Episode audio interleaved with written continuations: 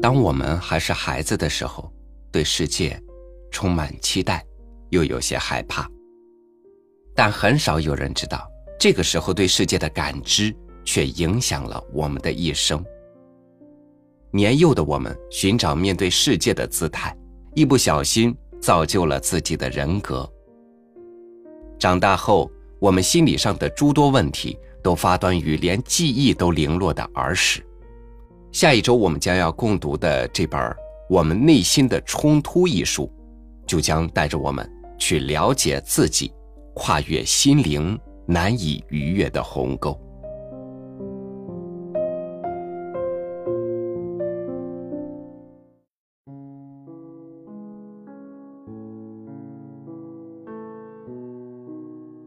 大家都有这样的经历和观察：明明很重视这次考试，但就是无法专注的看书复习，不停的幻想自己在演奏会上大放异彩，却不去练钢琴。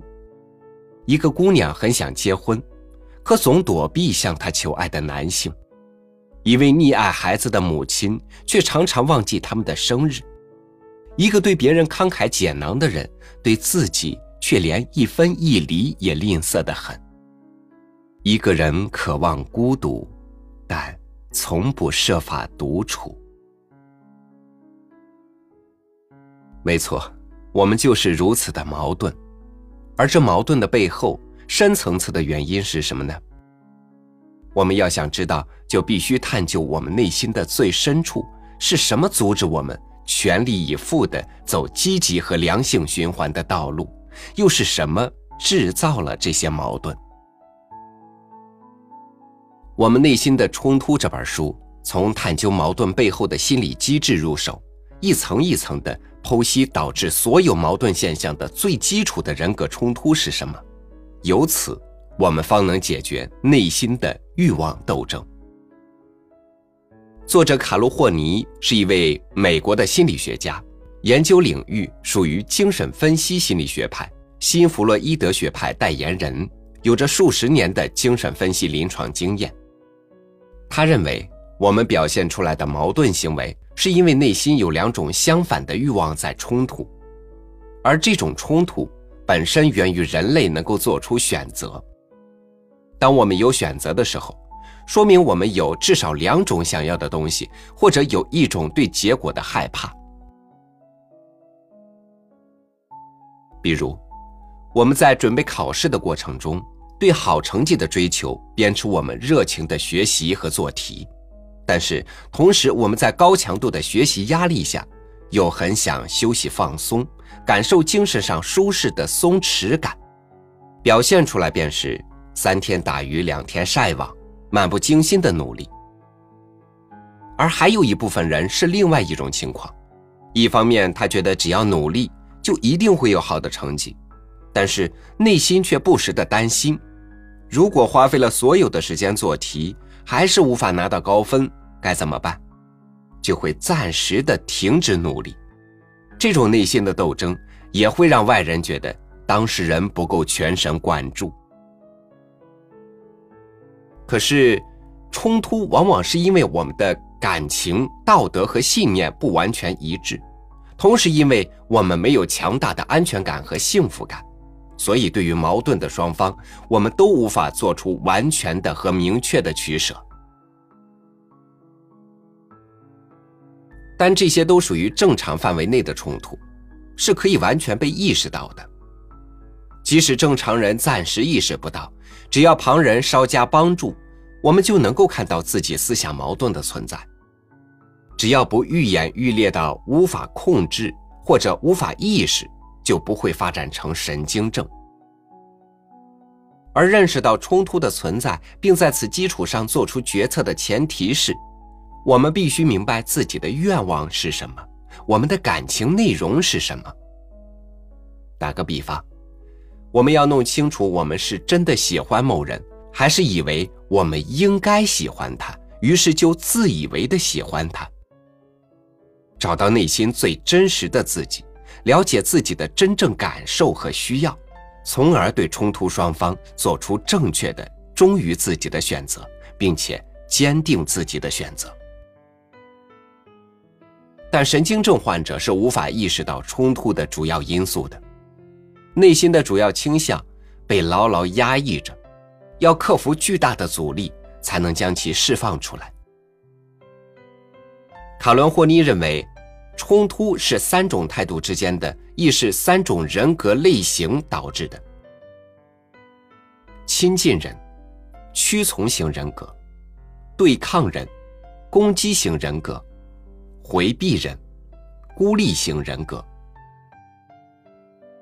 然而，当你去了解这三种冲突类型的时候，你会发现，正常的人身上可能同时存在这三种人格的特质。第一种，亲近人，这是屈从型人格，对温情和赞赏有明显要求，尤其需要一位伙伴。这类人喜欢强调他与别人趣味相投。气质相近，无视自己与他人不相同的地方，来获得他人的认同感以及自己的同一感。这类人需要别人喜欢他，需要他，尤其是某一个人需要他。他需要有人帮助他、保护他、关心他，不顾一切的渴望获得温情和赞赏，是内心对安全感的贪婪需求。他们因此变得无私、乐于奉献、无所所求，内心深处拒绝与他人发生冲突，不敢与别人争论、争吵，害怕拒绝他人。对于不符合实情的指责、批评，不会去反驳，总是主动承担不是自己过错的责任。内心深处对于任何攻击性行为都十分忌讳，于是便产生了压抑，不敢坚持己见。因而，他们认为爱情是治愈他们的良药，只要有了爱情，一切问题就都能得到解决。第二种，对抗人，这属于攻击性人格，控制他人是他们的首要需求。攻击型的人认为人皆恶是理所当然的，在他看来，生活就是一场搏斗。他们有一个欲望是使他人相信他是好人，看似同屈从型人格一样，是对温情和赞赏的渴求，但这种渴求是服务于攻击性目的的。他们实现控制他人的手段各种各样，有直接大权在握的，还有隐晦的，通过对人关心备至，使得他人感恩戴德的方式而达到间接支配的目的。往往他们更愿意幕后使权操纵。这类人倔强坚毅，最起码给人这样的外表印象。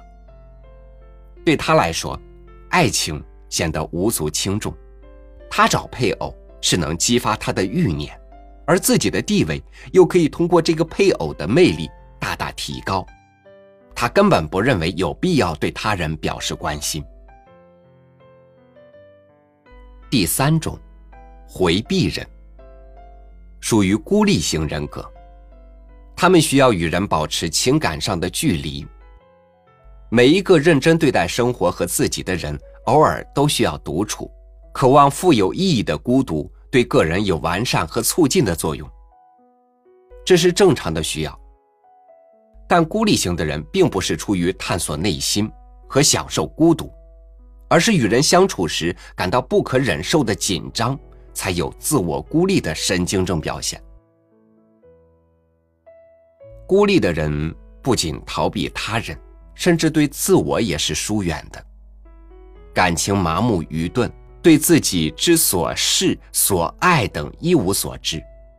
因此，孤立型的人会不得不富于才干，自强独立，不依赖他人。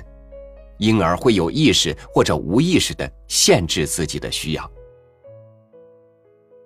这类神经症的表现是，对任何稍微类似强迫、影响、义务等的东西都过于敏感，比如领带、鞋袜都能使其感觉到压力；任何对视线的阻挡都使其感到禁闭感；身居隧道或电梯感到不安。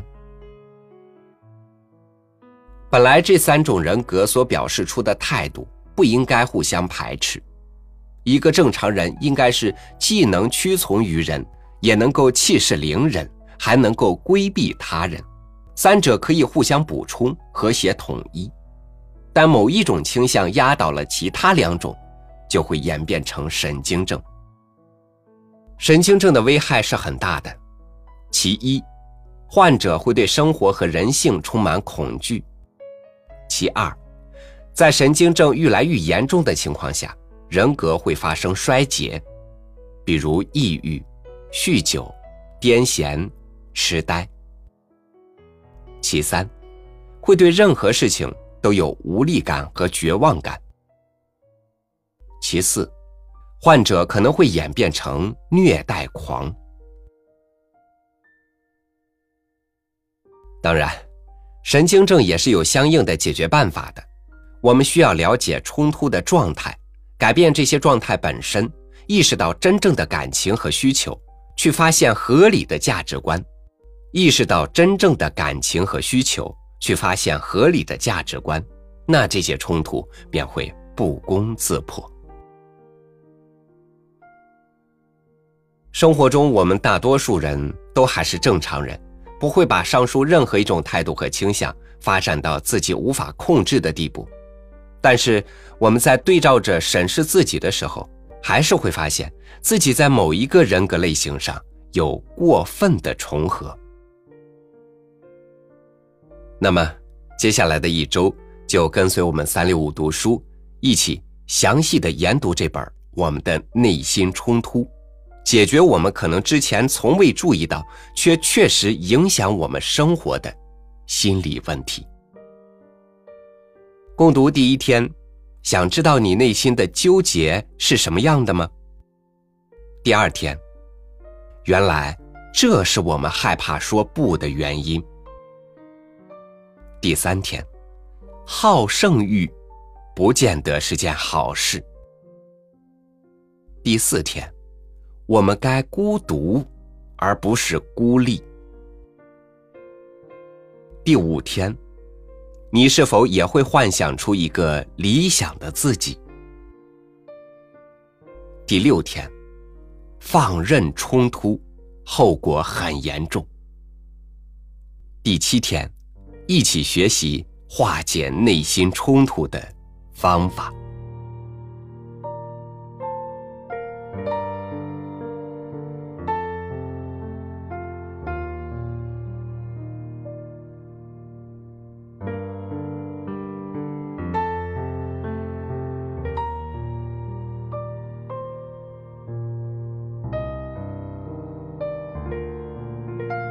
认识自己。是此刻迫切要做的事，感受到自己，是一刹那的事儿；完善自己，是一辈子的事。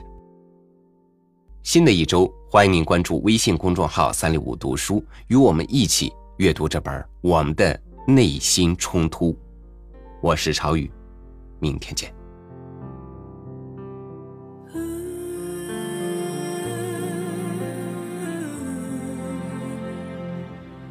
城市早已沉睡在甜美的虚伪，暂时就像刺眼的阳光，习惯伸手就挡。我像火烧在大雨下，伤最后微弱的我，看不见过往的心